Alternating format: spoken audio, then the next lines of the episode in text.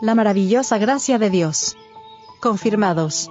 Y el mismo Jesucristo Señor nuestro, y Dios nuestro Padre, el cual nos amó y nos dio consolación eterna y buena esperanza por gracia, conforte vuestros corazones, y os confirme en toda buena palabra y obra. Segunda de Tesalonicenses 2, versos 16 y 17.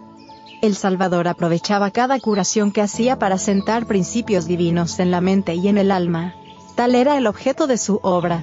Prodigaba bendiciones terrenales para inclinar los corazones de los hombres a recibir el Evangelio de su gracia. El Ministerio de Curación. Página 13. Durante tres años, los discípulos tuvieron delante de sí el admirable ejemplo de Jesús. Día tras día anduvieron y conversaron con él, oyendo sus palabras que alentaban a los cansados, cargados y viendo las manifestaciones de su poder para con los enfermos y afligidos. Llegado el momento en el que iba a dejarlos, les dio gracia y poder para llevar adelante su obra en su nombre. Tenían que derramar la luz de su evangelio de amor y de curación. La obra que hicieron los discípulos, hemos de hacerla nosotros también. Todo cristiano debe ser un misionero, con simpatía y compasión tenemos que desempeñar nuestro ministerio en bien de los que necesitan ayuda.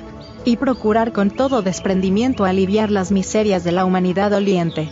El Salvador se identifica con cada hijo de la humanidad. Los que siguen a Cristo no deben sentirse separados del mundo que perece en derredor suyo. Forman parte de la gran familia humana, y el cielo los considera tan hermanos de los pecadores como de los santos todo lo que nos ha dado ventaja sobre los demás, ya sea educación y refinamiento, nobleza de carácter, educación cristiana o experiencia religiosa, todo esto nos hace deudores para con los menos favorecidos, y en cuanto esté de nosotros, hemos de servirlos. Si somos fuertes, hemos de sostener a los débiles. El que se convierte en hijo de Dios ha de considerarse como eslabón de la cadena tendida para salvar al mundo debe considerarse uno con Cristo en su plan de misericordia, y salir con él a buscar y salvar a los perdidos. Ibid. Páginas 71 y 72.